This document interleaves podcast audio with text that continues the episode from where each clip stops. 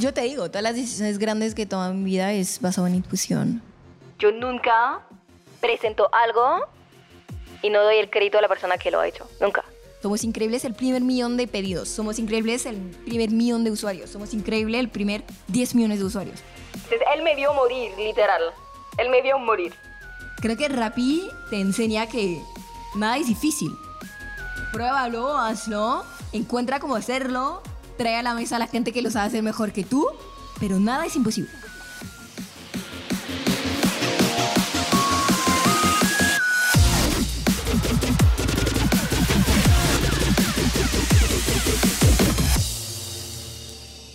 Hola, hola, hola, soy tu host, Robbie J. Fry, y este es otro episodio of The Fry Show. Este podcast es una celebración de personas que no aceptan la vida tal como es. La abrazan, la cambian, la mejoran y dejan su huella en ella. Y la persona a la que estamos celebrando hoy es Clara Gold. Clara Gold nació francesa, pero se volvió latina después de mudarse a México hace seis años. Empezó su carrera en BCG o BCG, pero el conformismo del mundo cooperativo la volvió loca. Cogió una maleta y se fue dos años a vivir a Vietnam para trabajar en Rocket Internet. Luego, el amor, como siempre, de su vida fue a buscarla y la trajo a México, donde tuvo la suerte de conocer a los fundadores de Rappi al inicio de la aventura en 2017. De ahí empezaron seis años de muchos errores y aprendizajes, donde lideró expansión, growth y producto. Se fue en junio de 2022 y regresó a Francia para montar la empresa que le obsesionaba hace mucho tiempo. Todavía en stealth mode, parece que será algo mm, en el espacio de consumo social enfocado en repensar nuestras interacciones online en el futuro. Este increíble copy fue escrito por Clara, así que asegúrate de seguirla en LinkedIn, donde escribe algunas de mis publicaciones favoritas, en Twitter y en Twitter, donde siempre me hace reír. En esta conversación hablamos sobre encuentros cercanos con la muerte, el poder nuclear de storytelling, growth, producto, la formación de equipos, cómo se siente el reconocimiento real, la curiosidad radical y mucho, mucho, mucho más. Pero antes de empezar... No olvides visitar thefryshow.com para los links al newsletter y más. Y por favor, por favor, por favor, si amas el podcast, comparte el episodio en tus redes sociales. Deja una reseña en Spotify o tu player favorito y cuenta al mundo que The Fry Show es número uno. Y si no es así, castígueme con tus comentarios para mejorar. Con ese dicho, te presento episodio 216, una fuerza imparable con la gritty y scrappy Clara Gold.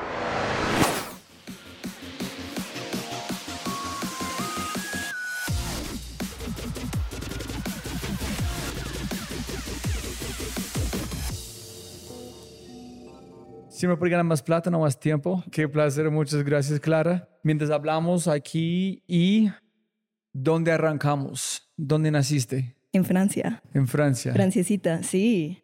Vamos a decir 90% latina, 90% latina. Mira, yo me fui a Francia hace casi 10 años. Primero me fui a Vietnam y ahorita llevo como 6 años en América Latina.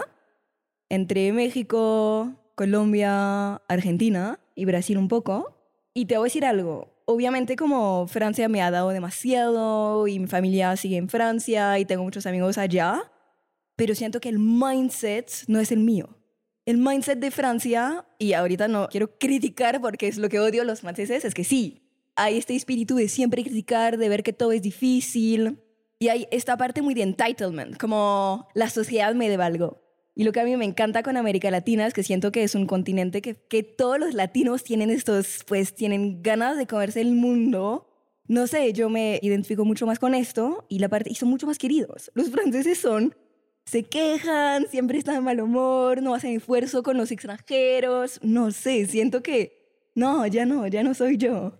¿Y nunca te sentiste que eres viviendo en un país que no es tu país? ¿O solamente cuando identificaste con la cultura latina que tú dijiste, esa es mía? ¿O tú te sentiste como fuera de su mundo por mucho tiempo? ¿Sí me entendés? No, sí te entiendo. Es que siento que muy joven me sentí muy atraída por irme, vivir fuera de Francia. Bueno, yo tuve una infancia medio complicada y entonces como siento que me ha construido como para crear mi propia vida y hacer, pues, y crearme el mundo que yo quería. Y entonces como muy joven he querido como irme y me fui a vivir a Vietnam, tenía 22 años. Me fui a viajar antes de eso. Terminé de trabajar en BCG y, sentí este need de ir a descubrir el mundo. Entonces, no te puedo explicar cómo me fui unos cinco meses backpacking sola en el sur de Asia y me enamoré de Vietnam. Entonces me regresé a Francia y dije, joder puta, tengo que ir a vivir a Vietnam. Entonces, sí, y dos semanas después, literal, conseguí un trabajo en Rocket Internet y, y me mudé a Vietnam. Y lo que pasó con Vietnam es que también me gustó mucho la cultura de hustling y de, no sé, era mucho más caótico. A mí me gusta el caos. Yo soy mucho más de, ok, ¿dónde está la vida? ¿Dónde se crean las cosas? Y el tema con Vietnam es que mm, creo que había dos cosas y lo comparo mucho con América Latina. Para mí, Asia es un, yo lo considero, es mi opinión, como un continente donde la expatriación es a corto plazo para los extranjeros y América Latina, no, pues para mí es un continente con expatriación a largo plazo. Es decir, Vietnam después de dos años es que no puedes caminar, todo es como falta demasiada infraestructura y el gran tema es que eres extranjero y nunca vas a hablar perfecto vietnamita y nunca te van a adoptar. Yo necesito belonging, como toda la gente. Y en América Latina me siento en casa, me siento muy latina, hablo el idioma, así que se volvió mi continente. Listo, ¿cómo, ¿BCG fue antes tu viaje Sí. o después? Fue antes. Entonces, universidad indirectamente hasta BCG. Exacto. Universidad, BCG, BCG Francia. BCG París. Sí, exacto. ¿En cómo fue allá? Ah. No, fue tremenda escuela en términos de pensar de manera analítica, de estructurar tu mente, de ser muy bueno en Excel, en análisis y toda esta vaina.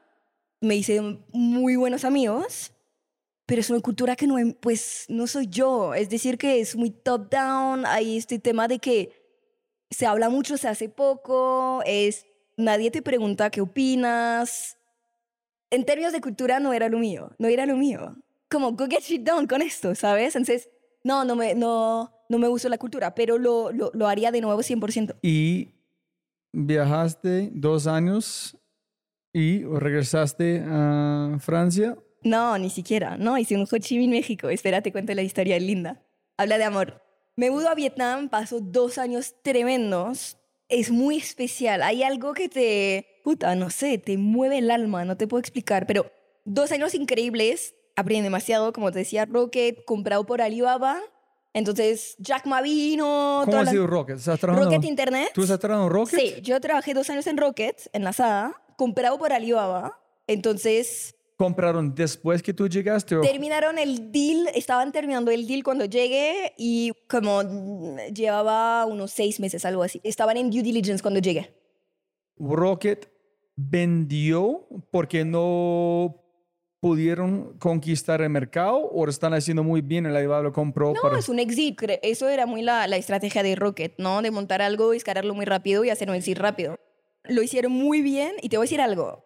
Hay un conflicto entre los chinos y el sur del Asia. Los vietnamitas, los... No les gustan mucho los chinos. Hay un medio conflicto geopolítico y todo eso. Entonces, a Alibaba le costaba mucho entrar a- al sur de Asia y por eso compraron al- a, a la y la SADA es el Amazon de allá. Como, pues, les iba muy bien.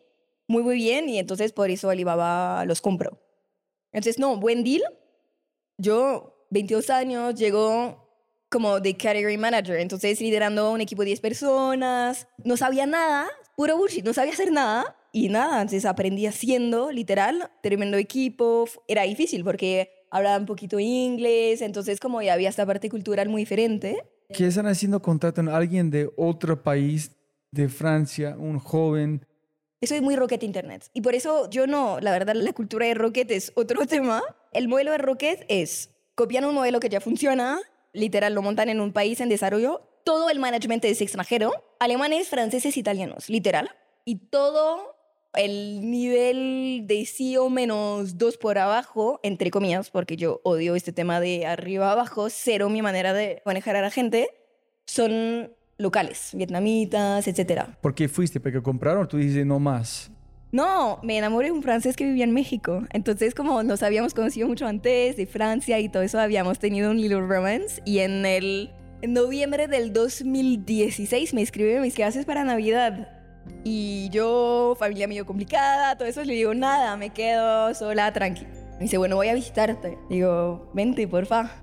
Y se viene y yo organizo, yo soy fan de motorbike. Y pasó algo feo, que día 3, estamos cansados, es de noche, hemos manejado todo el día. Y había un huevón en la autopista en contrasentido sin luz y chocamos 120 kilómetros por hora de frente. Yo en una moto, versus el otro. Casi muero en Vietnam, en el en la nada, en olvídate, como en, en el centro del país no había nada. Chocamos, era el atardecer, pero ya se puso un poco oscuro. Y espera, no, y entonces, no sé, tengo unos ángeles que me están cuidando. Entonces, ¿Solamente vos o estás con...? no, el novio estaba en otro moto. Atrás. Entonces él me vio morir, literal. Él me vio morir. Yo estaba adelante, chocamos a un salto de 5 metros y me, y literal, me aterrizó en la autopista. ¿Tú recuerdas o nada? No, es que sí, cero perdí conciencia, tuve mucha suerte, la moto como, olvídate, cortada en dos, aterricé muy bien. ¿Pantalonetas? No, sí, hacía frío, lo bueno es que se estaba súper cubierta, excepto que el casco no tenía un casco interior, entonces tenía toda la cara raspada, no sé cómo dices. Recuerdo que entonces el novio viene y le digo dos cosas, le digo, acabo de cagar las vacaciones, lo primero que le digo, acabo de cagar las vacaciones, lo segundo le digo, ok, tengo el brazo roto y la pierna rota, I know it, pero solo dime algo, ¿cómo es mi cara? Porque tenía sangre en toda la cara.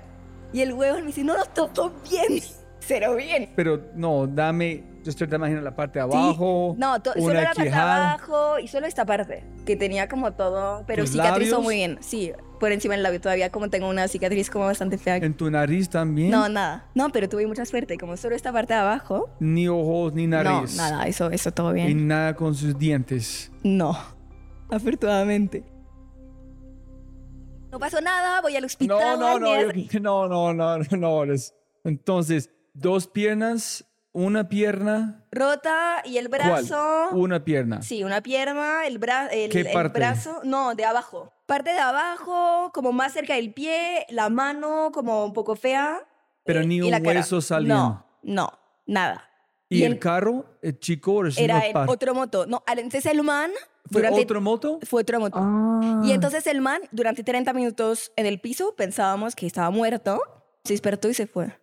Pero entonces vamos como Nico me lleva al, al hospital. ¿Cómo, cómo llames, el, llamaste una, una ambulancia? No, entonces un carro pasa, el novio me pone adentro, se sube conmigo, dejamos las motos en, literal, en, en la nada, en, en la autopista, y vamos directamente al hospital, que empezaba a sentirme como medio con náuseas y todo eso. Pero te digo, no estaba tan mal. Es decir, que no te puedo explicar cómo hubiera tenido que morir y estaba ok. Pero espera, entonces vamos al hospital.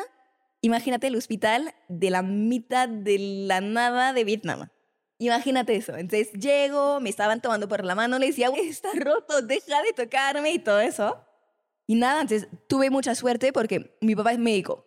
Entonces hicimos toda la radio, todos los cans, y él estaba despierto con el cambio de horario. Le mando la, los cans. Y el man me dice, ay, no tiene nada, sí está roto, pero en un mes vas a esquiar, no te preocupes. Entonces mi papá me dice eso. Entonces, bueno, salimos del hospital y yo tengo un poco el down, ¿sabes? Como el, bajón después del accidente. Y recuerdo que me baño y me tiro en la cama con Nico y le digo, bueno, tenemos dos opciones. O nos miramos en los ojos y lloramos y las vacaciones están terminadas y todo mal y nos que pues y somos depresivos y todo eso. O continuamos las vacaciones, como continuamos el road trip, excepto que ya no lo hacemos en moto y no lo hacemos medio backpacking, na, na, na, pero lo hacemos yo con taxi y dale, vamos. Y entonces continuamos y fue tremendo. Como terminamos todo el road trip como 10 días más. Un día después cenamos y el man me dice, bueno, vente a vivir conmigo en, México. Y te lo juro, me tomo un segundo. Y le dije, sí, ahí voy. Y nunca, por un man, nunca te hubiera dicho, sí, me voy a cambiar de país y no sé qué. Y dije, sí, ahí voy. Y entonces se fue, pues él tenía la empresa pues en México, se regresó y le dije, dame dos meses o algo, como dejar mi trabajo, dejar toda mi vida por ti.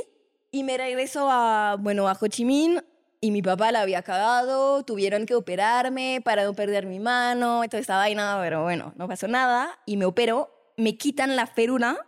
Un día, el día siguiente estaba en el avión para México. Entonces hice Ho Chi Minh, Mexico City. Y nunca había venido, no sabía nada. Y entonces como llego y digo, entonces toda la gente me decía, imagínate México hace seis años. No hay startup school, no hay, como no hay nada. Y digo, quiero trabajar en startup, tech. Y como con un man que conozco en LinkedIn, me dice, yo no estoy contratando, pero tengo inversores en común con unos colombianos. Acaban de un poco de plata, están montando algo. Bueno, la app no funciona, medio es una mierda, el producto no sé qué, pero habla con ellos. Bueno, los colombianos eran Simón, Simón Borero, Felipe Viramarín y Sebas Mejía, ¿no? Y entonces me hace la intro con Sebas. Imagínate eso, febrero del 2017. Early stage en un startup no tienes rol. You get shit done. Entonces, eh, no hablaba español. Entonces llego, no hablo nada de español. Hago la entrevista con Sebas. Llego dos horas tarde. Porque estaba en entrevista con Adolfo de Clip. No sé si ubicas Clip, la fintech. Tenía una entrevista en fintech, entonces hablo con Miriam, la CEO, hablo con Adolfo. Tuve suerte, me hacen una oferta on the spot. Me demoro demasiado en la oferta. Después tráfico. Llego a la entrevista con Sebas dos horas tarde. Y dos Sebas llegando con un súper carismático. Bueno, conoces a Sebas, ¿no? Y la entrevista fue muy rápida. Solo me, pues no fue muy rápida, pero fue muy sencilla. Le conté todo, obvio. Yo soy un libro abierto. No, y le conté la historia de por qué estaba aquí. Pues creo que había aprendido bastante entre BCG, Rocket. Como sí tenía, era muy joven todavía, tenía 24 años.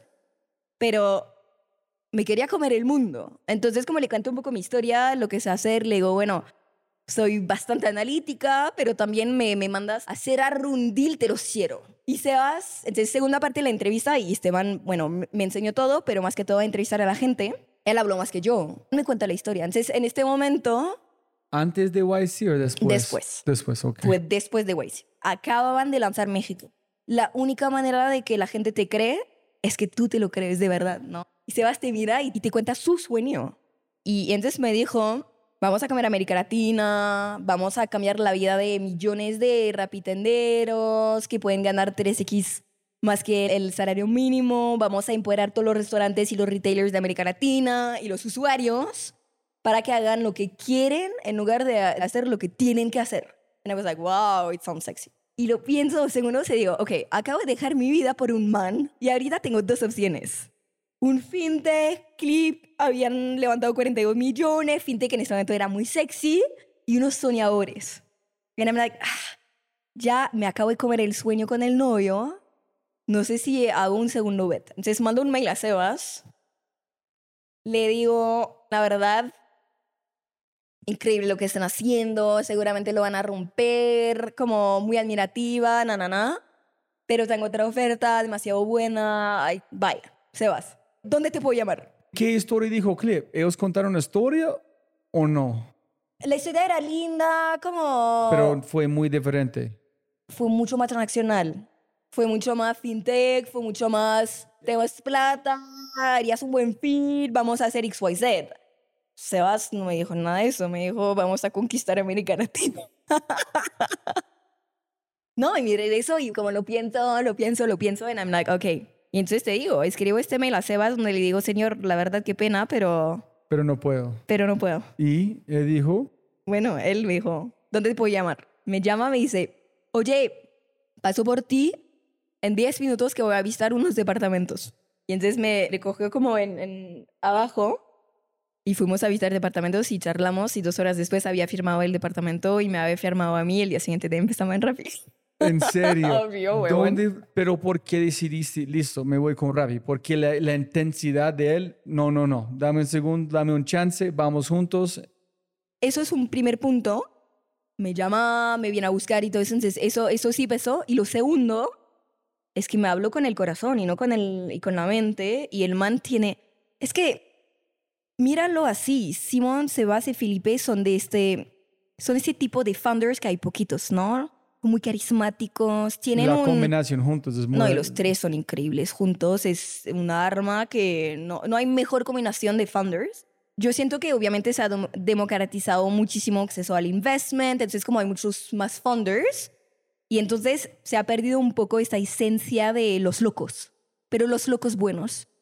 Y Sebas tiene este carisma, tiene esta pasión, tiene ese sueño y, y me habló con el corazón, y me, literal, me, me impactó el corazón. Entonces Adolfo me habló con la mente y Sebas me habló al corazón y yo soy una persona sumamente... No, eso solo Sebas sabe hacer eso y lo, lo acaba de hacer como acaba de contratar a tremenda gente en Rappi ahora, C-Level, y el man se, se sube en un puto avión y te viene a buscar en tu departamento. Te habla corazón y te viene a buscar y te hace sentir importante. Y hay poca gente que logra hacer eso. Son magos, son magos. Y además se creen el puto sueño. Así que, no, deja viro, deja viro. Todos mis amigos me dicen, eres una loca. Esta empresa se va a quebrar en seis meses, el producto no funciona. Pides el, tu hamburguesa nunca llega, es verdad, en este momento. Honestamente, no te voy a mentir. Como la asignación de pedidos era manual, llegaban uno cada tres. No, ¿Y olvídate. ¿Cuál fue su rol? Mi rol, eh, recuerdo que on the paper era líder de alianzas. Entonces, Seba llegó y me dice, imagínate en Rappi hace seis años, éramos dos extranjeros. Jack, que conoces, ¿no? Jack Savory, que acaba de salirse para emprender. Gringo y yo. Y México hace seis años y América Latina hace seis años no estaban, excepto tú, huevón, pero no había tantos gringos, no habían extranjeros, entonces nadie hablaba inglés, pues lo hablaban, pero les costaba y no les gustaba, ¿no?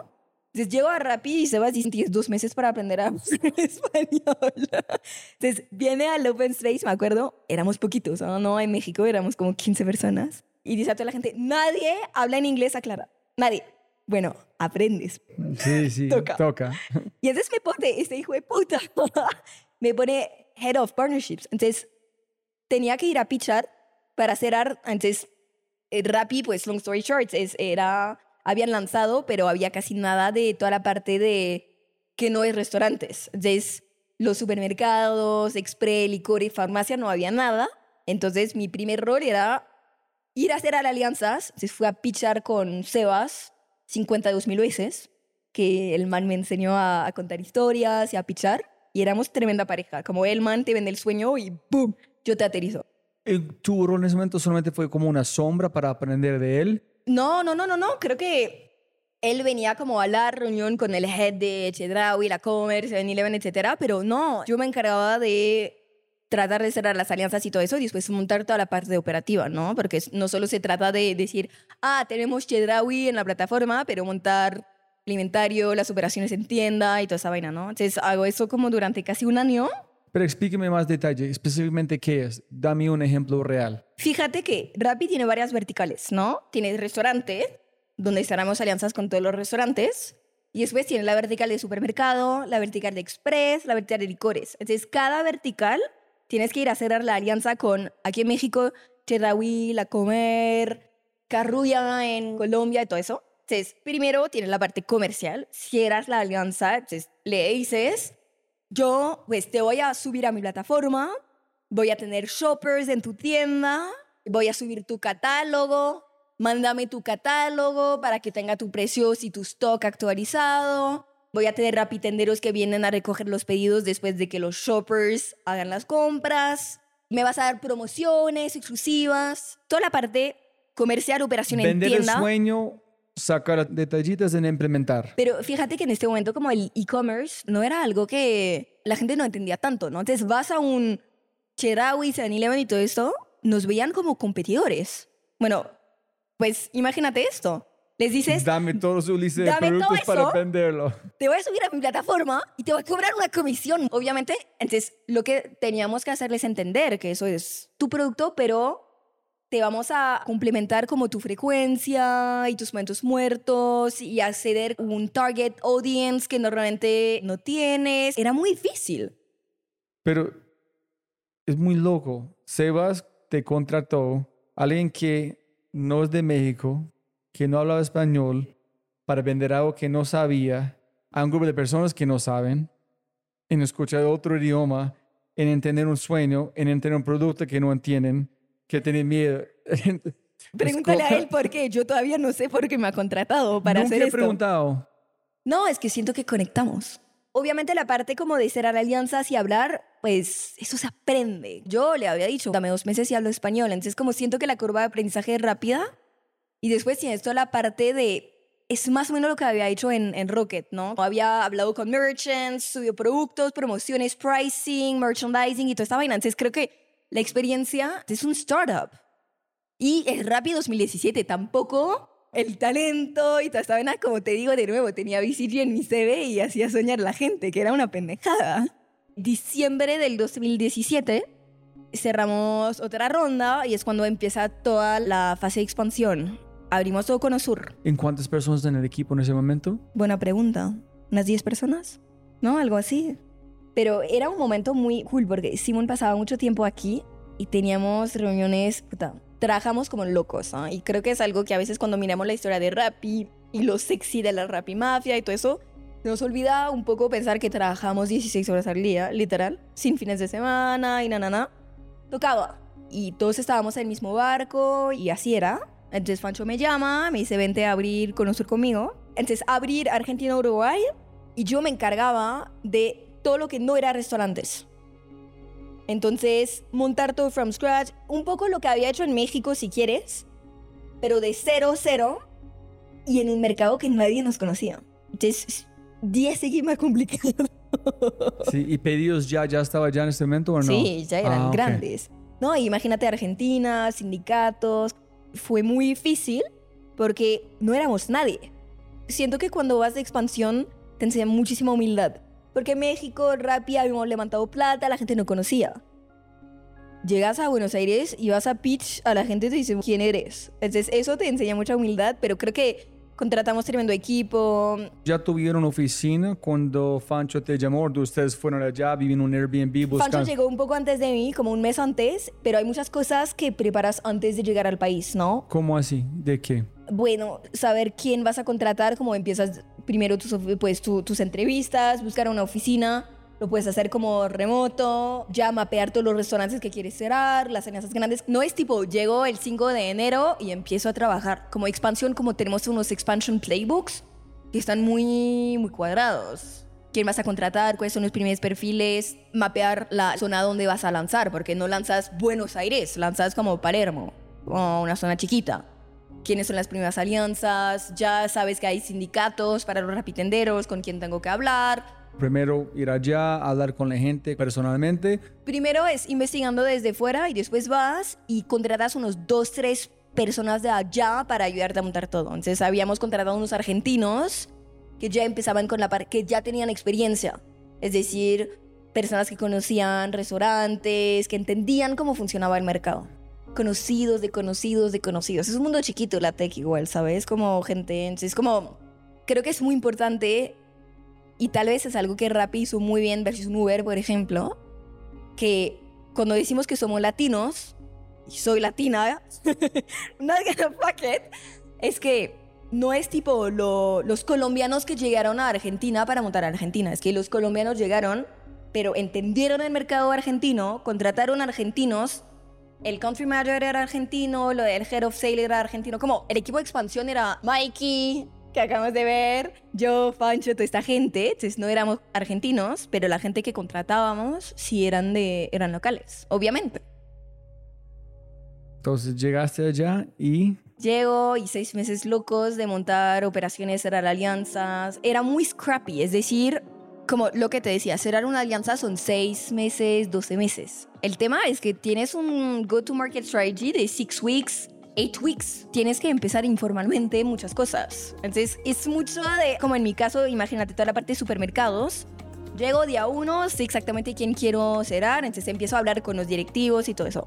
Pero eso se demora. Son reuniones cada semana y na, na. Necesito shoppers en la tienda, catálogo, promociones y todo eso. Entonces, creo que fue mi, mi, mi momento más duro en Rappi. Pero fui a ver todos los locales de supermercados, de express, de farmacia y todo eso, de manera informal, con los head de, de cada supermercado, etcétera, diciéndoles, oye, estoy hablando con el corporativo, te va a demorar, no, no, pero te voy a dar un 15% de brief de tus sales por mes.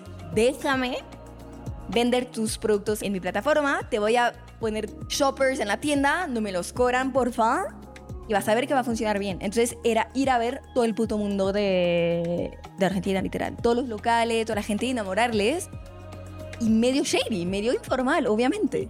Que primero subes su nombre a la plataforma cuando todavía no tienes eso. Segundo es tener 15 shoppers en su tienda todo el puto día y tener rapitenderos que venían. Como imagínate en este momento, cuando hacíamos growth muy fuerte en un lanzamiento, un local puede hacer, no sé, más 40% gracias a Rappi. Son cosas que sí le cambia la vida.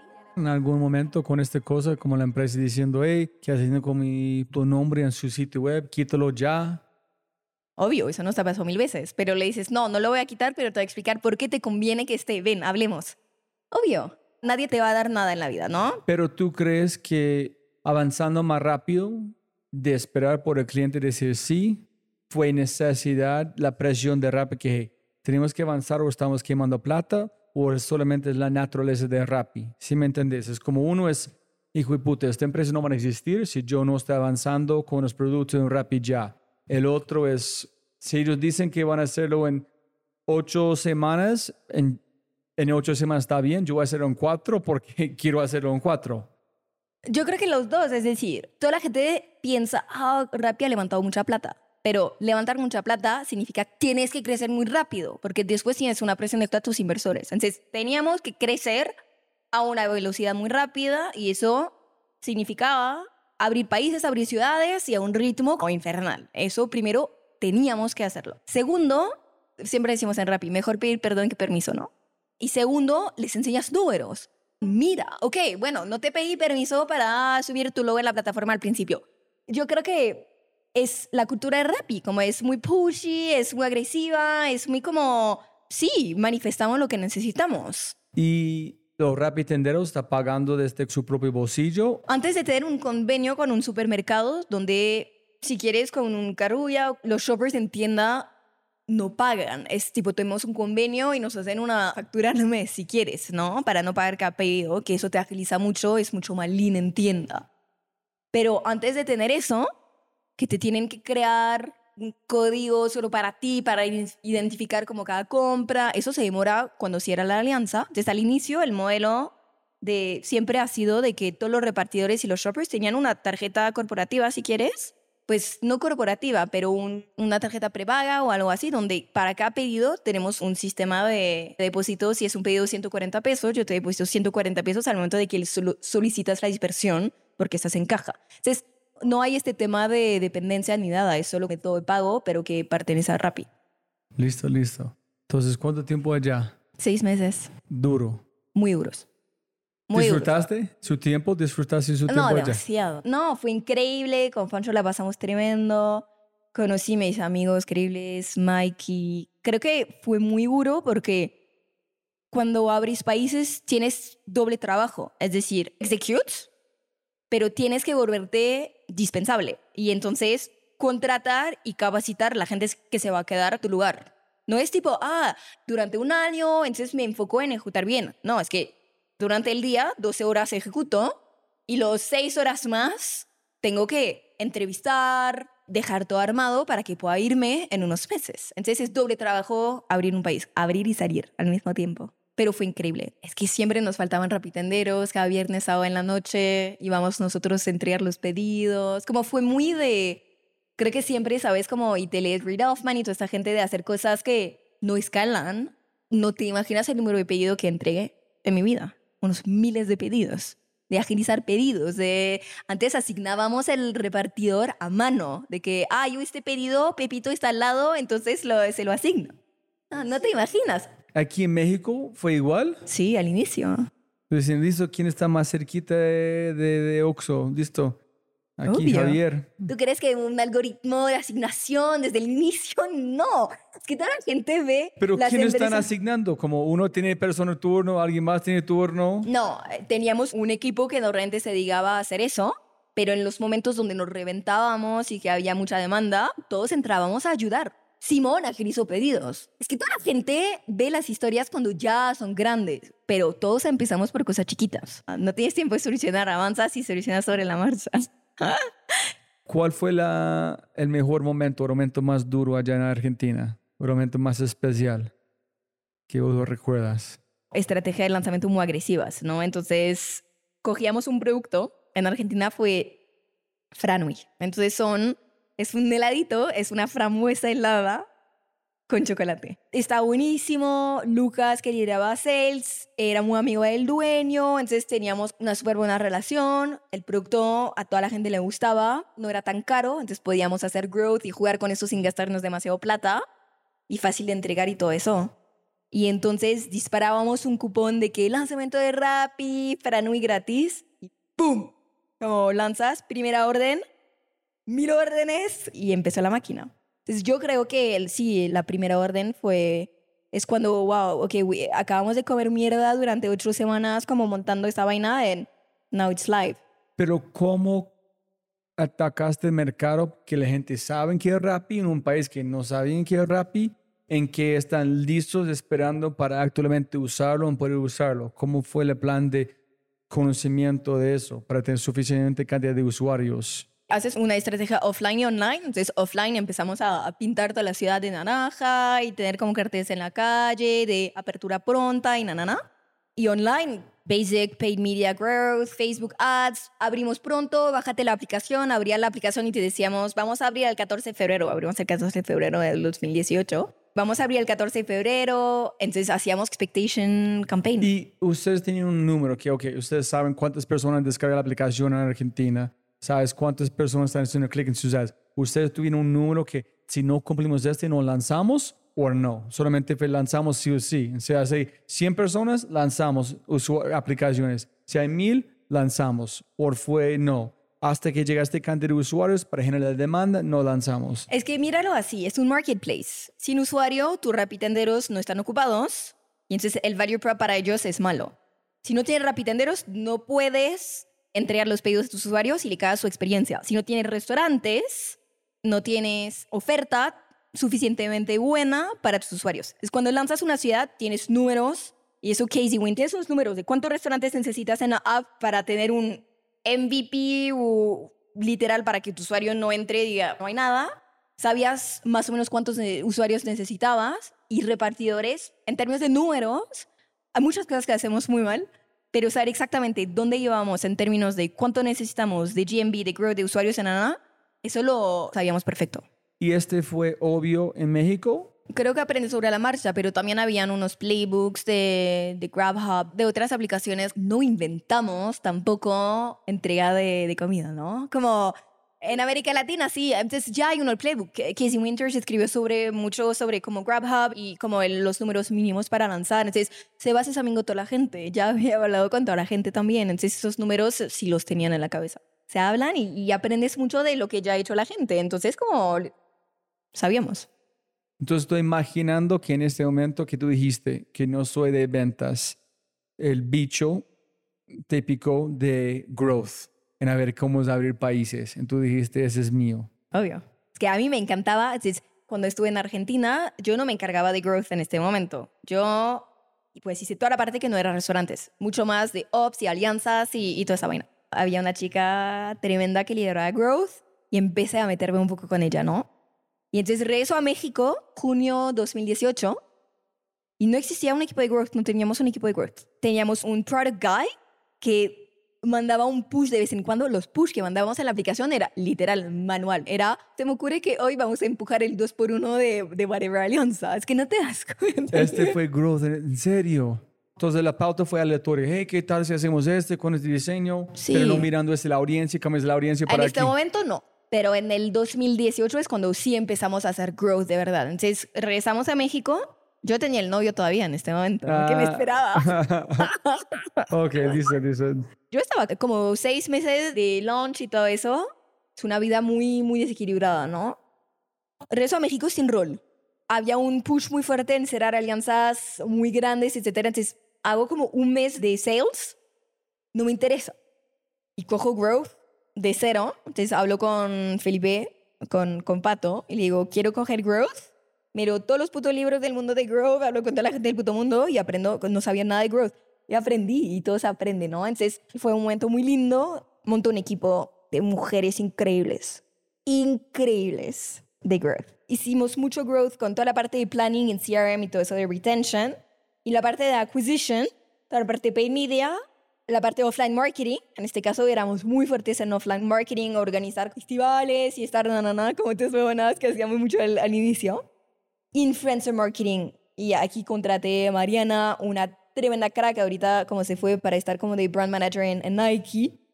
Ella sabía hacer influencer marketing. Como la contraté porque era mucho mejor que yo. ¿Cómo se llama? Mariana Kletzel. Referidos e influencer marketing. Era literal 60% de nuestra adquisición inorgánica venía de eso. ¿Cuánto? 60%. No era enorme. Influencer marketing, microinfluencer, microinfluencer y, y referidos. A mí me gusta hacer cosas diferentes, ¿no? Entonces teníamos unas campañas un poco disruptivas y chistosas, ¿no? Como yo siento que o emocionas a la gente o los haces reír. Así conectas con la gente, ¿no?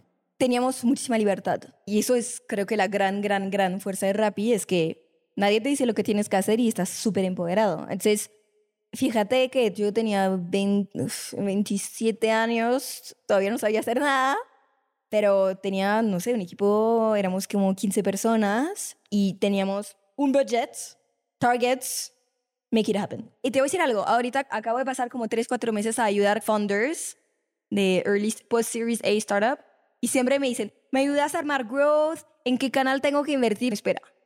Muéstrame tu conversión, muéstrame tu producto, muéstrame el stickiness, muéstrame el retention. Retención de mierda, conversión de mierda, no inviertas un puto peso en esto.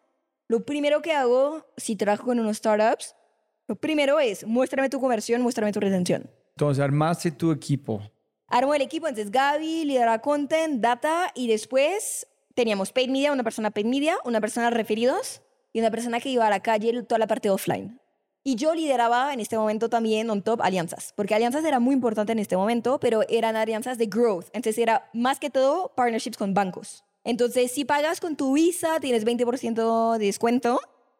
Cogiendo toda la base de Visa y todo eso, yo iba a cerrar alianza con Visa, con Amex, con PayPal, con todo eso. Entonces, todavía tenía esta pata de, de sales que trataba de leverage. Explíqueme un ejemplo. ¿Dónde salió la idea? ¿En qué momento fue planeado? ¿Cómo sale de esta idea a ejecución? Bueno, creo que Rappi somos como tenemos muchos defectos, pero somos muy buenos en ejecutar, ¿no? Entonces, en- hemos probado todo. Hemos probado un microinfluencer donde entonces, tenías tu código de Rappi y cada vez que lo compartías, tenías X, pues ganabas tanto. Entonces, trabajamos con plataformas de microinfluencers, hacíamos los artes, así que stories que tenías que poner en Instagram, tenías 5000 followers, Rappi te lo mandaba.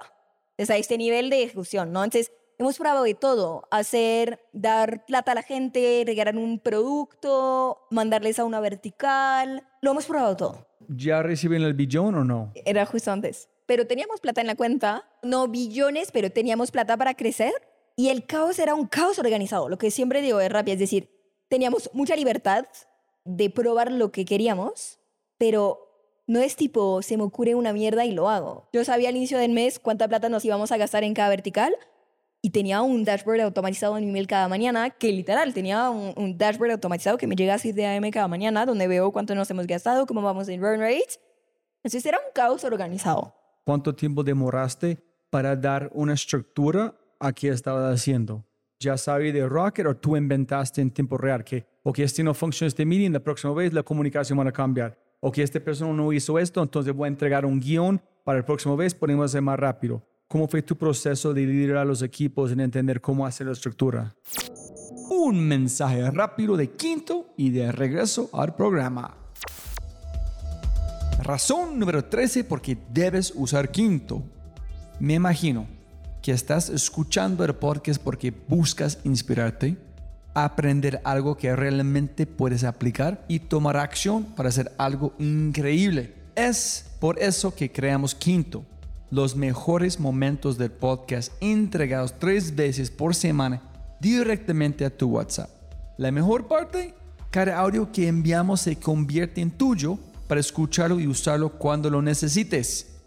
Sabemos que si estás aquí escuchando, estás buscando algo más.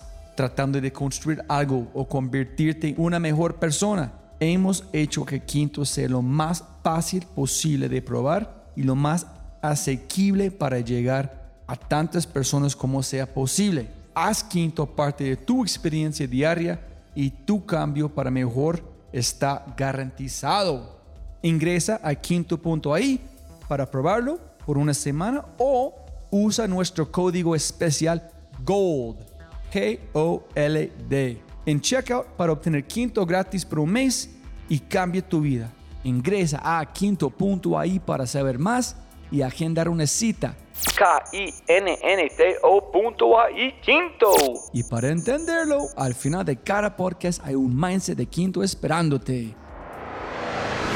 Creo que nadie me enseñó, y no te voy a mentir, era pésimo manager. Pésima manager, yo. Creo que los últimos tres años en Rappi fui mejorando. Tal vez soy un poco dura con mí misma. No era la manager que soy hoy en día, porque uno era muy joven y muy madura, y entonces toda esta parte de trabajar en mí misma y de todo lo que he hecho, de trabajar mis emociones y the way I'm talking to people, y como toda esta, esta vaina, tenía 26, 27 años, entonces como era muy madura. Dos, creo que fui a unas escuelas como bastante agresivas. No sé si agresivas es la palabra correcta, pero Rocket es una cultura muy dura.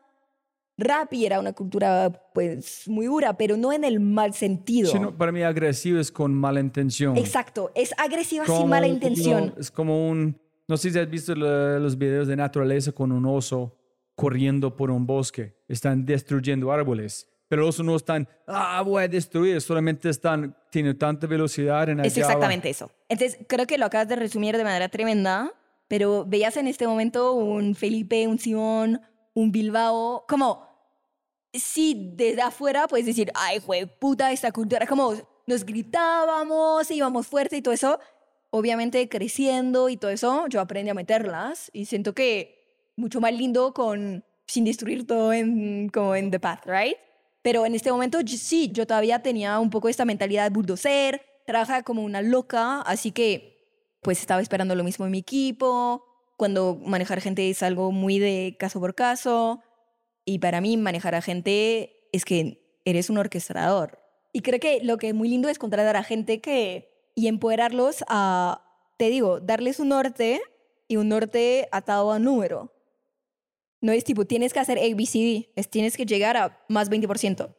Y empoderar a esta gente, mira los números. Creo que es algo que hago mucho con mi equipo, es no hay nadie que no sea analítico, que no abre un puto dashboard como al inicio de su día para saber si está on track, no está on track. Entonces, creo que empoderando a la gente y contratando a gente que tiene esta afán y, y- tiene como este cultural fit, ellos te van a levantar la mano y va a decir, ¿cómo ves? ¿Qué hacemos? ¿En el- ¿Cuánto tiempo demoraste para empezar a ser la persona quien eres en este momento? Mucho ayahuasca.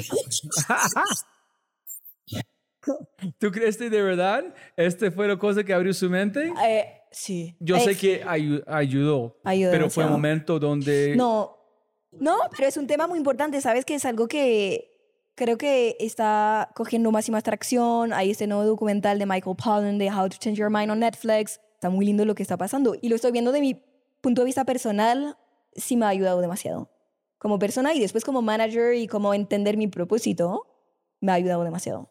Otro nivel. ¿Y cuál es eso? ¿Cuál es tu propósito? Yo odio esta palabra, odio.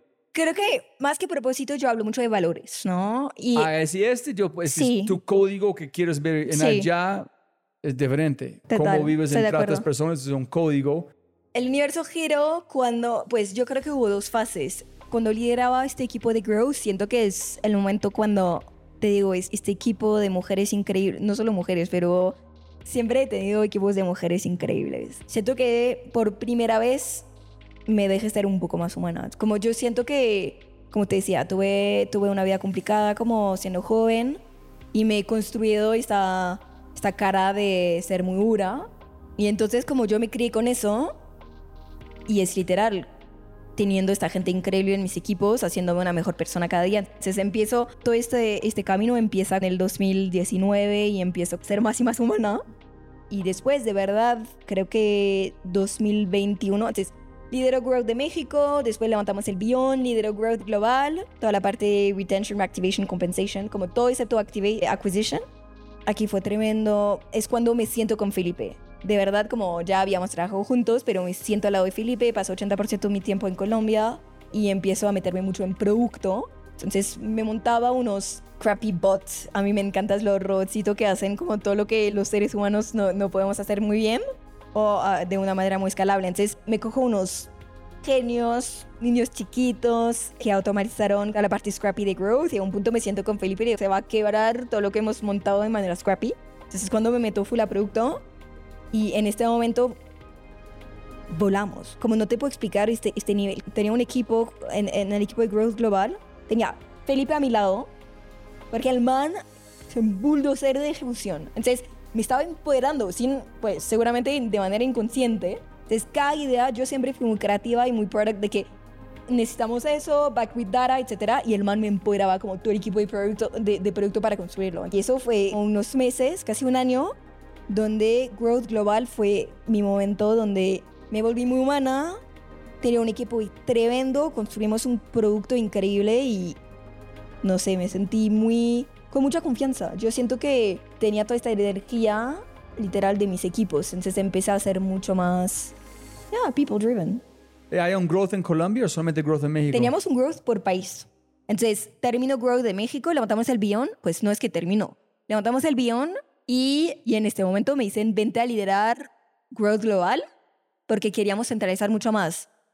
Porque ejecutar growth de manera muy descentralizada hacía que era un poco caótico. Sí, me imagino. Era un poco caótico. Esta fue mucho... la idea. Esa fue la idea, ir a Colombia y empezar a centralizar todo. Y el tema es que de un día al otro me dijeron, centralizas nueve países.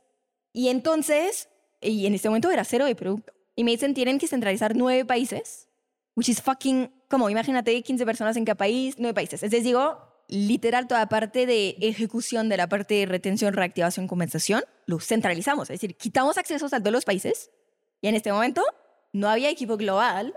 Entonces digo, ok, ¿cómo podemos hacer para ejecutar para nueve países con cinco personas en lugar de 50? Pues hay que automatizarlo. Y es cuando se vino, puta, Cava. Tienes que hablar con él también. Él montó, se salió de Rappi y montó Estoca en Brasil. Un crack, un genio. Tienes que hablar con él. Rodrigo Cava se llama. Se fue Rappi, lloré cinco días sin parar, creo. Un crack, un genio, un ex Uber, pero un man muy mm, técnico. ¿En qué hizo? ¿En Rappi en ese momento? En Rappi le daba producto. Pues hacía cosas y yo me lo traje y dije, vamos a juntos a automatizar el producto de Growth. Y entonces, Cava se viene, me acuerdo, un fin de semana a Bogotá. Y en un fin de semana monta un bot que era literal, imagínate un Google Drive vinculado a Snowflake en la base de datos, que corría un Python atrás y te automatizaba todas las ofertas que mandábamos para nueve países. En, se fumó eso en un fin de semana. Tienes que hablar con él. Montó Estoca en Brasil. Un crack, un genio. Un genio. Pero a otro nivel. Y humanamente un otro nivel. En un fin de semana monta eso. Entonces, líder, centralizamos growth al inicio en un bot que llamamos Wally, que literal era un Google Sheet que decía México, el segmento de usuario lo sacábamos directamente con un query, el descuento que mandábamos, el copy, el no era el cupón y lo automatizamos como pegándole directamente al CRM para mandar la, la notificación. Todo eso automatizado en Google Sheet, pero de manera no reactiva, sino proactiva. Y entonces, no, nos inventamos este botcito, Wally, después hacemos su mujer, Eva, que era más para comunicación de ofertas orgánicas, entonces un restaurante que te da dos por uno, pero en función de un modelito de Machine Learning atrás, que te decía dependiendo tus gustos y cuando compras y na, y dependiendo tu frecuencia, si ya está bajando. Bueno, un modelito muy lindo Eva y a un punto, obviamente, todo eso en un Excel sheet empieza a quebrar y todo eso y, y me siento con Felipe y digo, ven, empezamos a construir un producto que funciona, ¿no? Y entonces construimos el producto, fue tremendo. No, fue un momento, te lo juro, con Felipe, yo siento que este man te da alas. Está increíble. Listo, entonces para conectar los puntos, estás en Rappi, producto global. Cuéntanos, sigue la historia, pero también muy importante que nos cuentes cuándo empezaste a pensar en cuidar a uno mismo. Deja, pienso cronológicamente. Estamos en el 2020.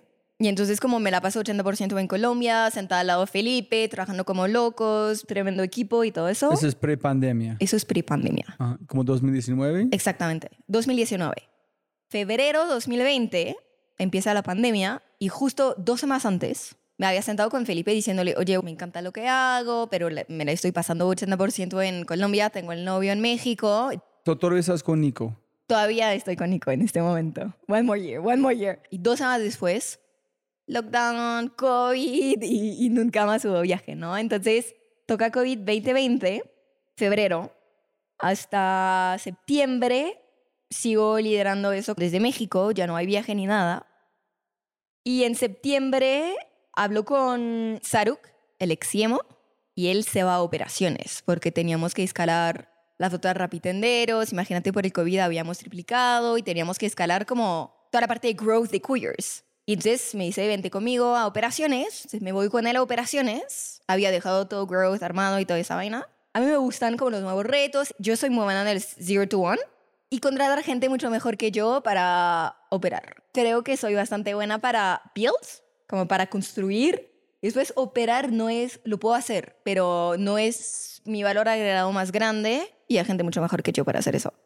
Entender cómo dejarlo un- en piloto automático para que funcione sin mí, pero después optimizarlo y na, na, na. Pero desde cero, como inventarlo, pensar en esto, la creación, no solamente construcción. Sí, sí, me encanta más que, sí, y eso por eso me, me encanta tanto producto, como pensar el producto, pensar el feature, casi lo que me gusta más. Entonces fuiste a operaciones. Voy a A operaciones, sí, pues basada en México, pero operaciones global, hacer más o menos lo que hice en Growth, pero en la parte de, de Ops en Growth de Couriers, entonces toda la parte primero de centralizar, automatizar, productizar. Y con Felipe, Felipe se vino a Ops también. ¿En- ¿Está en México? O No, Felipe desde Bogotá.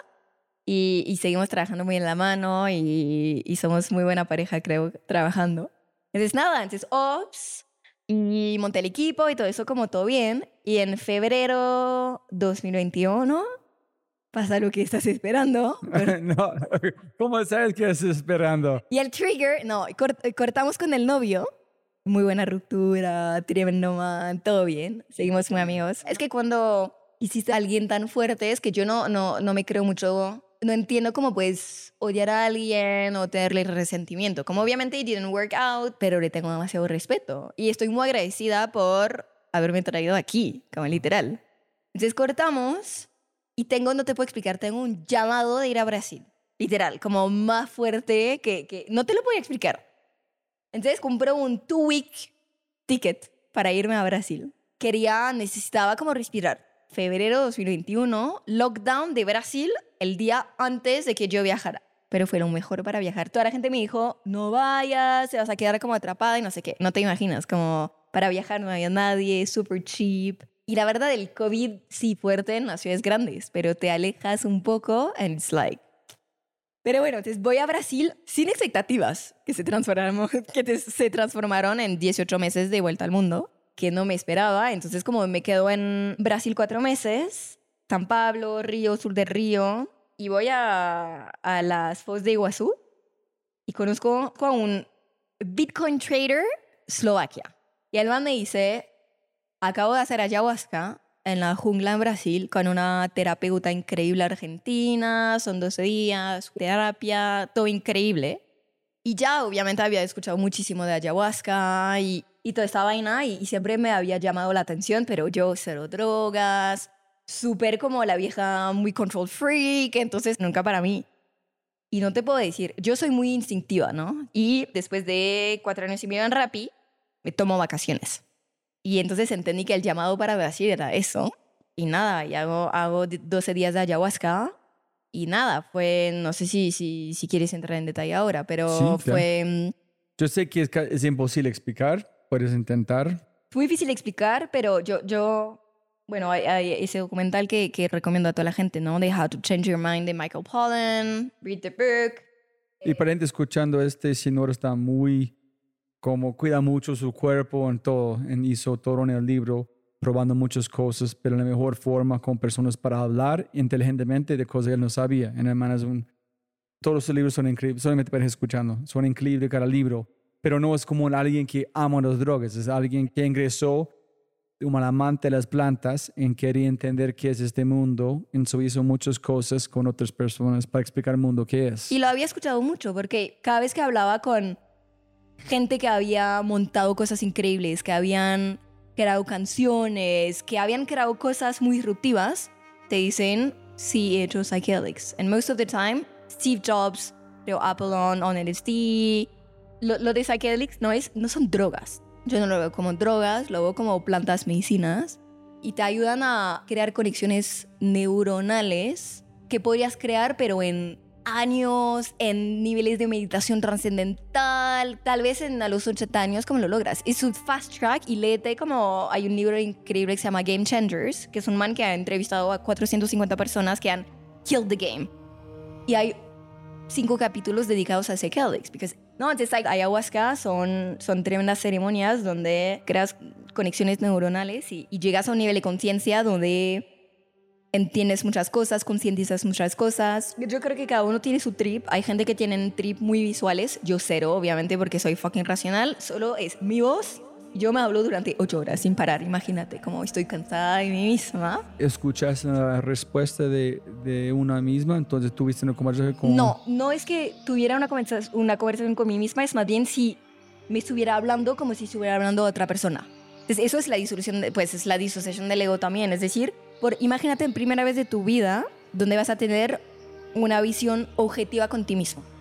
Significa no te estás juzgando a ti mismo como todos lo hacemos y no estás sesgado con la sociedad y las normas. Entonces imagínate este nivel de objetividad sagrado, no bullshit.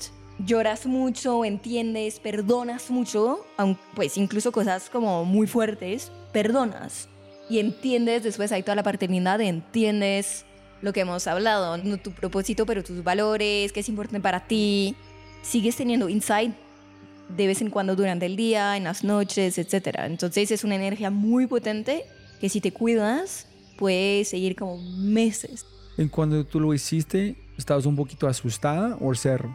Te asusta, obviamente, pero yo hice ceremonias pues con esta chica argentina increíble. Honestamente, no hay tanta gente que vomitó. Primero, el vómito es metafórico, es decir, que necesitas sacar algo de tu cuerpo, necesitas sacar como un habit. Entonces, el vómito es metafórico. Obviamente se, se manifiesta en, en la realidad y vomitas, pero vas a hablar con toda la gente que vomitó, te va a decir, "Fue puta, tenía que sacar algo y me hizo mucho bien. ¿Y tú no viste nada visual? Cero. Soy la persona más racional del mundo. Todos los psychedelics como hongos, ayahuasca, sapo.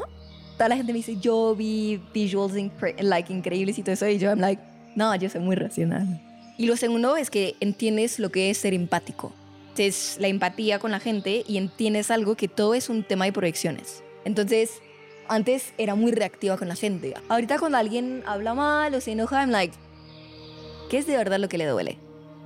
Entonces, creo que me ha permitido, y, y después del primer pues, este primer retreat, siento que mucha gente que te dice que la ayahuasca te cambia. No es que te cambia, es que cambia su perspectiva en muchas cosas, entiendes muchas cosas. Y entonces, obviamente, tu manera de actuar con la gente después cambia. Entonces, hay este tema de, empatía, que creo que fui mucho más empática. Y te digo, cada vez que ahorita me, algo me triguea, yo sé que el problema no es la cosa que me triguea, soy yo, y es algo que triguea dentro de mí, y entonces hago este trabajo de entender, joder, puta, ¿por qué esto te molesta tanto? ¿Por qué esta persona te molesta tanto? Y entonces soy mucho menos reactiva, soy mucho más consciente. Entonces, viviste esa experiencia, cambiaste y después qué? Pues que después no quise, sentí que, que, que era el inicio de un viaje como en términos de exploración y todo eso. Entonces, en lugar de regresarme directamente a México, empecé a decir, bueno, me quedo un rato más en Brasil, aprendí a hacer kites, me enamoré de kites. Ah, eso es cuando me dijiste. Ajá. porque, ah, Exacto.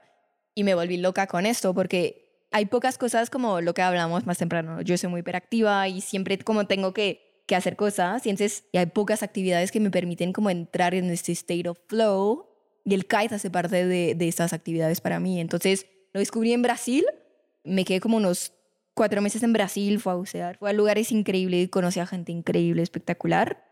Y dije, hijo de puta, quiero seguir viajando. Entonces trabajaba remoto y dividía mi, mi día entre trabajar mucho y, y hacer kite y conocer a gente. Entonces eso fue increíble. Después de, de Brasil me regresé súper rápido a México para ir a Baja California. Eh, después pasé tres meses eh, en Europa, fui a Marruecos para hacer kites, me di una vueltica y después fui, organizé un offsite con todo mi equipo como regresé a Bogotá, organicé el offsite con todo el equipo de Growth and Product, de, de Ops and Products, que no nos habíamos visto hace ah, pues, un año y medio con la pandemia. Y después me coge un vuelo Bogotá-Mauritius, literal. ¿Dónde? Mauritius, en ¿Dónde es África. En serio? Mauritius, la isla Mauritius. Optimice mi vida y tome esas decisiones. No es tipo, quiero viajar y de manera... No importaba, yo tenía intenciones. Entonces iba a un lugar porque sabía que era el mejor lugar de kite de África. O iba a otro lugar, fue a Kenia porque uno de mis mejores amigos vive allá y honestamente nunca hubiera ido a Kenia desde fucking México. Así que no, me quedé tres meses en África fui a Sudáfrica, que fue increíble, y me tocó la, la variante Omicron, entonces fui, fui stock allá, stock entre comillas, porque me encantó. Hice dos meses, como un mes y medio de kites, conocí a gente increíble, etc. Y, y nada, terminé la vuelta, regresé a América Latina, Uruguay dos meses. Entonces, no, me, me- la verdad pasé, he pasado como 18 meses viajando, explorando, trabajando muchísimo. ¿Cómo hiciste las dos? Trabajando y explorando al mismo tiempo. Sí, bueno, con el- la diferencia de horario, porque Mauritius son más 8 hours. Entonces trabajaba 3 pm, 3 am.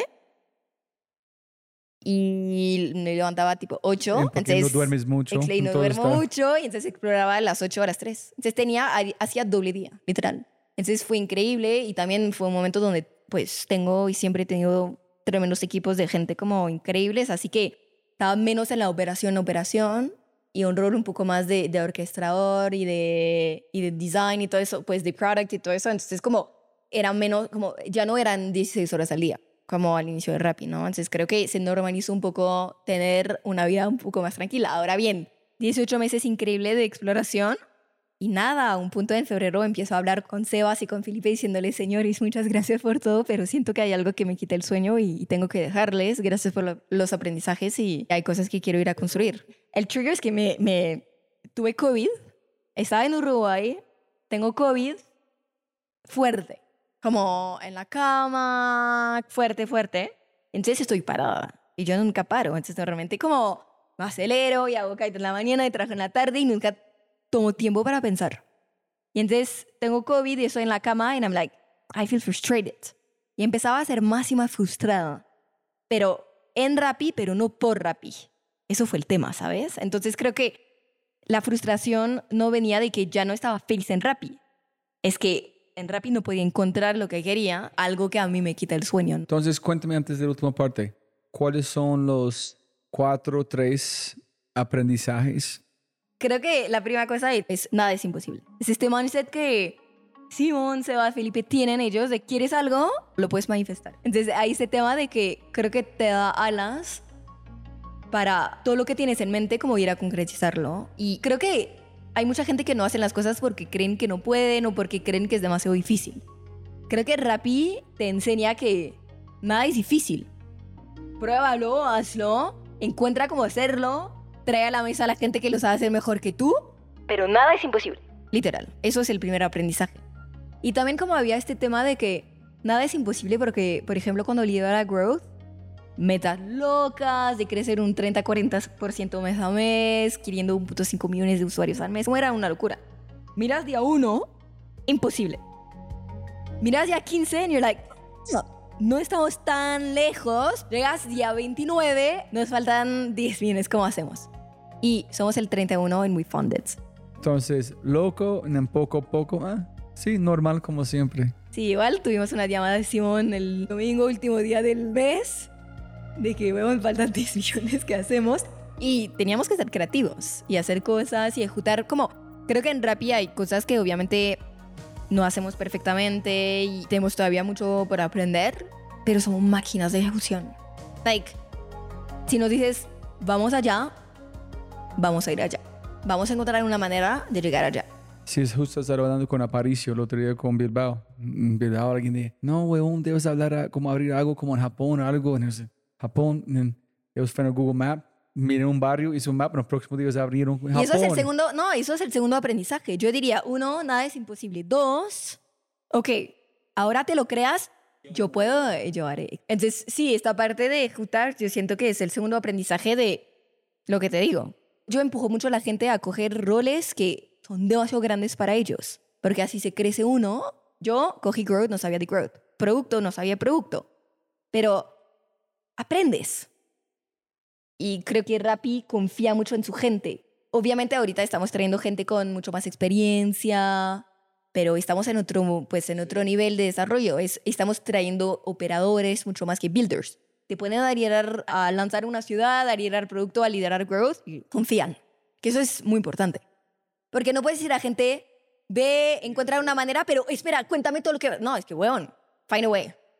Entonces creo que esta parte. Y la tercera, que para mí es la más importante, es no puedes hacer nada solo.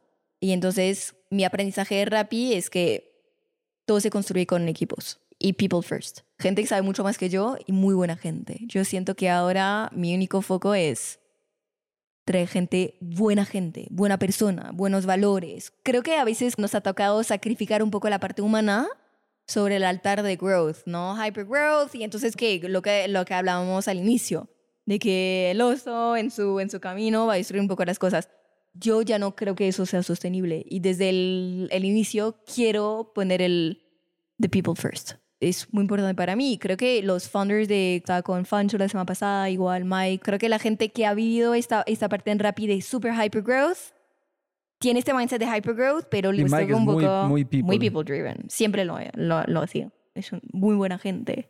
Construye equipos y con un, un estilo de management que creo que Rappi nos ha enseñado mucho es que no les digas qué hacer. Muéstrale el norte, confía, asegúrate de traer a gente, buena gente con buenos valores y empoderando mucho a la gente, ¿no? Entonces creo que hay dos tipos de management, que hay unos que son muy piramidales, de que the boss is on top y el equipo está debajo. Yo prefiero mucho un estilo de management de que es un círculo y estás tu centro de círculo, pero la gente gravita alrededor y es mucho más potente. Súper. Mejor momento un Rappi, unos highlights, una historia que fue, uff, este fue muy especial. No, demasiados. Cada speech de Sebas, yo los grabé todos. Creo que me enamoré cada vez más de Rappi. Abrir Argentina el primer pedido, ir a entregar el primer pedido. Mi primera reunión con SoftBank. Estaba acá el susto, pero vi a todo mi equipo, Gaby, Mari. Me miraron llorando de la emoción, sentándome con los manes de SoftBank en it was super powerful, ¿no? Entonces, esta parte... ¿Por qué? No, dan, danos detalles. Pinta el escenario, dónde escenario están, qué es son, objetivo, qué tienes que hacer. No, el escenario era justo antes del Bion, donde hacían un poco su due diligence del equipo de management de cada país, ¿no? Y yo lideraba Growth de México. Vienen todos de SoftBank, excepto Marcelo. 15 manes, yo. Entonces, como, sí había esta presión de que, puta, vienen, obviamente yo no pintaba, como no, no es que yo iba a cambiar la, la, el story de, de la ronda, pero te intimida bastante, ¿no?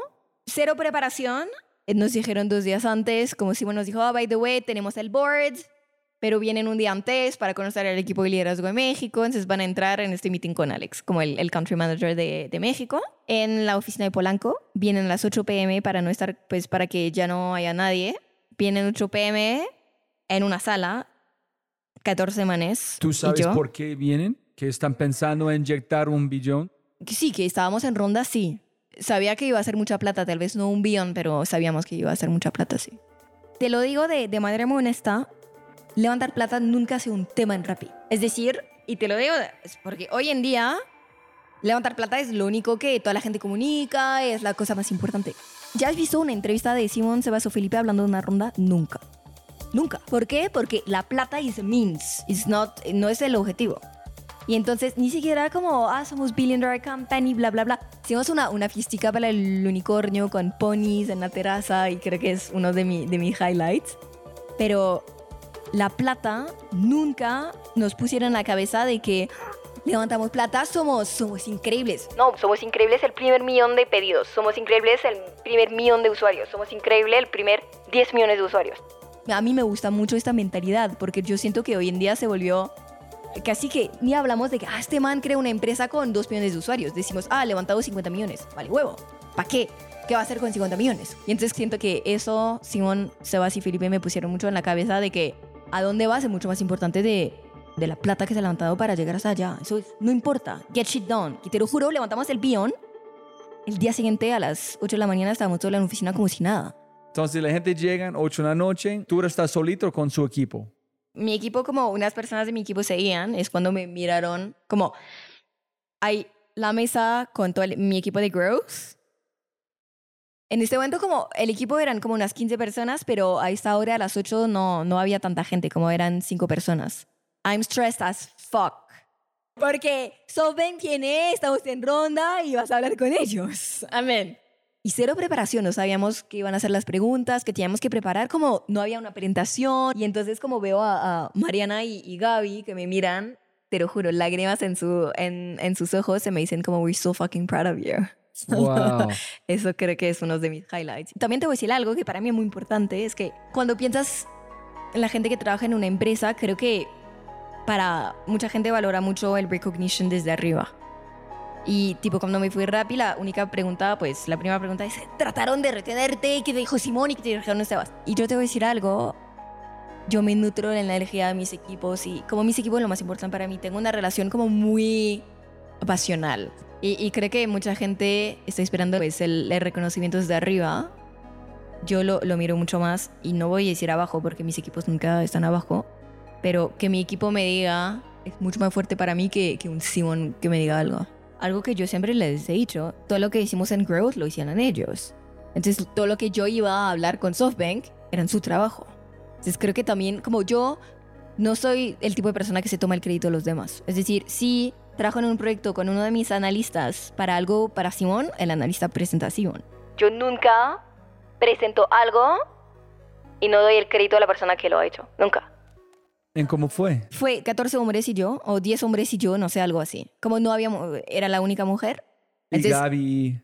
No, ellos no entraron. Era Alex Solis, Country Manager, yo, Head of Growth, Head of Ops y that's it. Entonces, no, éramos tres y mm, ocho manes de SoftBank, algo así en memoria. Entonces empecé como cracking the joke de que, oh, solo estoy aquí porque no había mujeres en la, en la, en la reunión, entonces me pidieron como el favor de entrar. Y no, nada, fueron muy lindos. Como creo que también vemos, y creo que para todos los founders que están out there, como SoftBank y, y los VCs, y da mucho miedo, pero son seres humanos, literal. Son gente normal. Solo quieren hablar, conocerte. Entonces, no, fue una conversación muy linda, Bad Growth, de la visión para México, de las batallas, de los usuarios, como literal, una plática súper linda sobre el negocio, donde estábamos, los challenges, cómo veíamos la competencia, cuáles eran los key acciones que íbamos a hacer este año, conocer el equipo. Entonces fue, la verdad, mucho peor en, pues, Ah, en su mente. exacto. Es uno de, de- sí, de top highlights que más, lo que te conté del, de cuando au- automatizamos Growth eh, y estamos con Rodri, con Cava, trabajando un fin de semana sin parar y que el bot empieza a, a crear todo solito. Esos son, son momentos de que, wow, entonces eso increíble, magia, hay mil, te lo juro. Y no, y ahora momentos que son muy fuertes emocionalmente para mí es cuando veo a ex gente de mi equipo en contextos muy random. Tipo, tengo, eh, tengo dos chicos que se fueron a vivir a Londres, un head of eh, machine learning de Deliveroo ahora y un head of product de Wise. Y cada vez que voy a Londres los veo, cenamos juntos. Entonces, creo que también todos esos momentos donde me doy cuenta que los vínculos que creé con la gente en Rappi como nos superan y es para la vida. Exacto. Creo que eso es lo que me emociona más, honestamente. Y mi, mi, mi, mi last, como escribí un, un mail de despedida de Rappi que es interminable, es una carta de amor, les hice un playlist para que, que escuchen mientras estoy muy en la sinestesia, ¿no? Como de, de todos los sentidos. Sí, obvio, todo es mucho más poderoso. En la vida como si, si usas todos tus sentidos, ¿no? Entonces me tomó dos meses para escribirlo bien. Es mucho amor y mucho duelo, mucho muchos aprendizajes, un postmortem. Lo necesitaba para también ir al next chapter. Porque lo que, lo que siempre dije es que Rappi nunca fue mi trabajo, ¿no? Fue, fue mi escuela en la vida. Y no es, no es que dejar tu trabajo, es cortar con, con un novio. Es tan fuerte. Y está fuerte, pero sé que es para algo, algo bueno, así que Sí, como me da dice, nada pasa por nada. El mejor y peor consejo que has recibido en tu vida. El mejor es el de Sebas, que me dio en febrero. Fuimos a cenar a, San Pablo y es cuando ya sabía que me iba a salir de Rappi. Entonces tengo la plática con él y digo, ya quiero hacer otras cosas. No te lo puedo explicar, ya no puedo respirar, necesito cómo hacer otras vainas. Y me dice, bueno, termina de entregar XYZ, como quédate como unos dos, tres meses más. Y en paralelo, prepara, prepárate para el futuro. ¿Cómo hago eso? Y me dijo algo que parece súper bullshit y que es el mejor consejo que, que me han dado en la vida. Me dice, tienes que hacer dos cosas. Sea putamente curiosa, nutrete de la información del mundo. Y segundo, ayuda a la gente. Ayuda a la gente, no de manera transaccional, ayuda a la gente. Y creo que eso me ha servido mucho porque, bueno, ser curiosa siempre lo, lo he sido mucho, pero desde que me dijo eso no empecé... putamente. No putamente. y fui all in, putamente curiosa. Empecé a leer mucho, escribir mucho, hablar con mucha gente. Entonces me leo cinco newsletters every day, leo un libro por semana. Me como toda la información que existe en el mundo. Y tech, y rondas, y otros temas que no tienen nada. Aprendo, me tomo una clase de, no sé, de astronomía y de, y de como solo para desarrollar mi, mi, mi cerebro. Y porque me interesa demasiado. Lo segundo, ayudar a la gente, creo que lo he hecho mucho últimamente, como he ayudado a muchos founders, he hecho bastante como advisory, pero al inicio fue más que todo como cuéntame tu problema y te ayudo si puedo. ¿Tomaste en serio cuando lo dijo? Ese, no mames, güey. No, cuando me lo dijo, I was like, ah, thanks. ¿No tienes algo más concreto? Tipo, no sé, regístrate a un programa de no sé qué, no. No, me pareció súper como, no sé, súper abstracto. Como empecé a entender como, puta, mi nivel de curiosidad acaba de crecer de manera exponencial y eso trió la parte de ayuda porque dado que escribo, hay gente que me pues que me escribe, que me pide ayuda, etcétera. Entonces creo que eso me ha permitido conectar con mucha gente con quien nunca hubiera podido conectar. Y eso es la parte linda de escribir porque te voy a decir algo, hay mucha gente que hoy en día todo este hype de ser un content creator and build a personal brand and all that bullshit, right? Peor consejo. Bueno, peor consejo fue no te vayas a trabajar en Rappi porque es una mierda y se van a quebrar. Creo que eso fue el peor que nunca escuché. Y después hay unos consejos ahorita que me salí para emprender que, y lo hablo mucho con Andrés, tenemos una, unos desacuerdos en este tema de fundraising, ¿no? Y él siempre me dice, no hables con fondos hasta estar lista. Yo veo mucho el valor de conectar antes de pedir. Y no lo hago de manera estratégica de que oh, voy a primero hablar, no hablar de la empresa y conectar.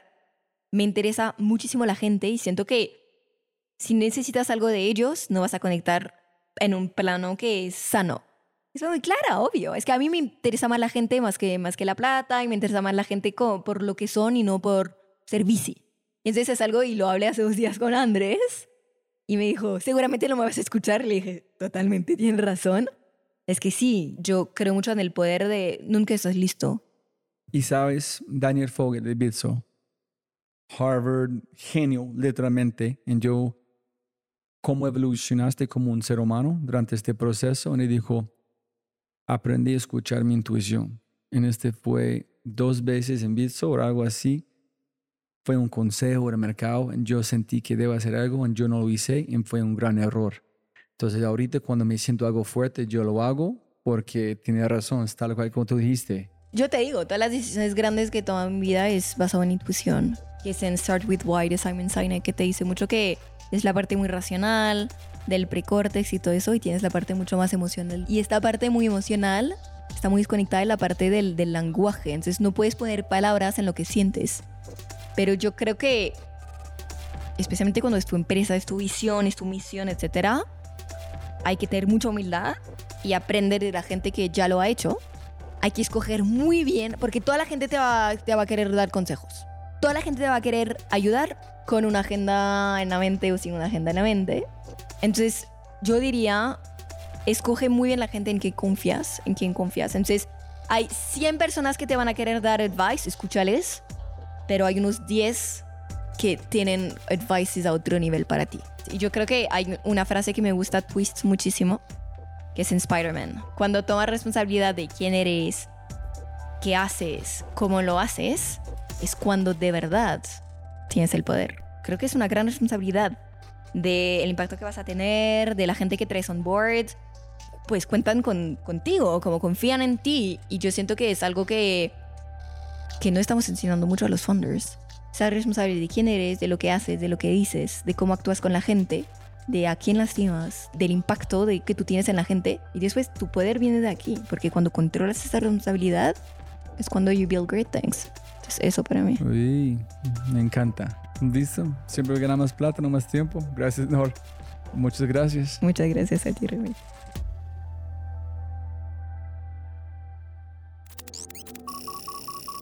Como siempre, siempre puedes ganar más plata, pero no más tiempo. Muchas gracias por escuchar. De verdad, muchas gracias. Espero que hayas aprendido algo, te hayas inspirado y te sientas con ganas de hacer algo imposible. No lo olvides, si quieres acceder a los podcasts en vivo cuando los tenemos alrededor de dos o tres al mes, acceso a Quinto y más, puedes tenerlo todo si te conviertes en miembro en thefryshow.com. Y lo más importante, por favor, comparte el episodio y deja una reseña en Spotify o tu player favorito. Aquí está tu mindset de Quinto con el co-founder de Rappi, Felipe Villamarín, con un audio sobre una de mis preguntas favoritas. ¿Cómo sería esto si fuera fácil? Que es una gran pregunta para lograr la felicidad del cliente. Enjoy!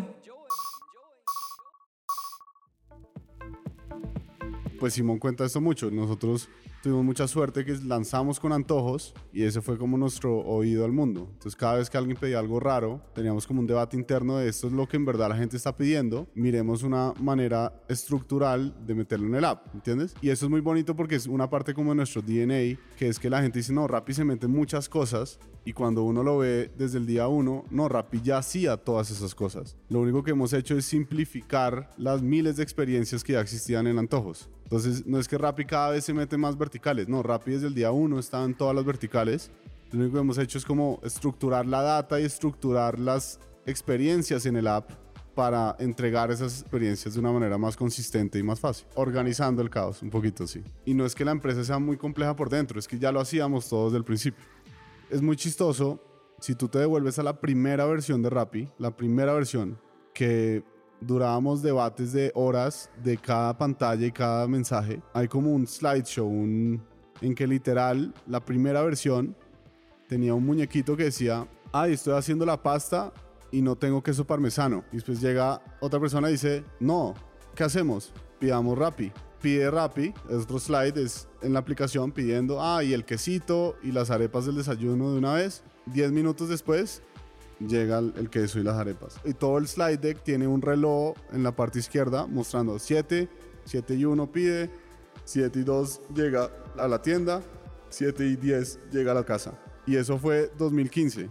Todo ese camino para volver a Turbo para volver a sentir eso. Yo me acuerdo de debates en 2015 yo diciéndole a Simón que Uber había dicho, Kalanick había dicho que pide un carro y te llega en cuatro minutos un carro. Y Simón dijo, nosotros tenemos que mandar flyers que dicen, pide lo que quieras y te llega en ocho minutos. Y yo me acuerdo a gritos en la oficina diciéndole, Simón, pongamos por lo menos 10 minutos, que 10 minutos es más generalizado, ¿entiendes? No es, no es 8 que es como exacto. Y al final esa pelea la gané yo, pusimos 8 digamos que así empezamos, muy chiquitos. Después nos metimos en restaurantes y los restaurantes se demoran en cocinar y demás. Y pues esa promesa a los ocho la fuimos dejando y ahorita volvimos un poquito a lo que eran nuestros inicios. Pues es muy chévere. En el banco, si tú te pones a pensar lo que hace Rappi, que es ahorrarle tiempo a la gente, pues imagínate el tiempo que uno pierde yendo al banco y, y haciendo, transfiriendo plata y y que te presten plata para irte a unas vacaciones porque no tienen historial crédito tuyo, pero tú has pedido un Rappi dos años seguidos y obviamente sabemos que eres una persona confiable. Entonces todo lo que podemos hacer para ahorrarte tiempo en la banca y, transformar eso también, ¿no? Entonces esas son como las grandes nuevas cosas que se vienen, pero ¿dónde se ve Rappi en el futuro? Pues solucionando todo, ¿no? Y no, es que nos vamos a olvidar de los restaurantes, no es que nos vamos a olvidar de los supermercados, para nada, es es como te ahorramos tiempo y te quitamos las ridiculeces de la vida. Si disfrutaste este audio, mira lo que las empresas están haciendo para inspirar, medir y crecer los aspectos más importantes de su cultura. Mindsets extraordinarios de personas extraordinarias en las manos y oídos de miles. Solo toma un minuto para cambiar tu vida. Ingresa a quinto.ai para probarlo por una semana o usa nuestro código especial GOLD, K-O-L-D, en checkout para obtener quinto gratis por un mes y cambie tu vida. Quinto.ai. www.kinnto.ai. Quinto. Siempre puedes ganar más plata, pero no más tiempo. Chau, chau, chau, chau.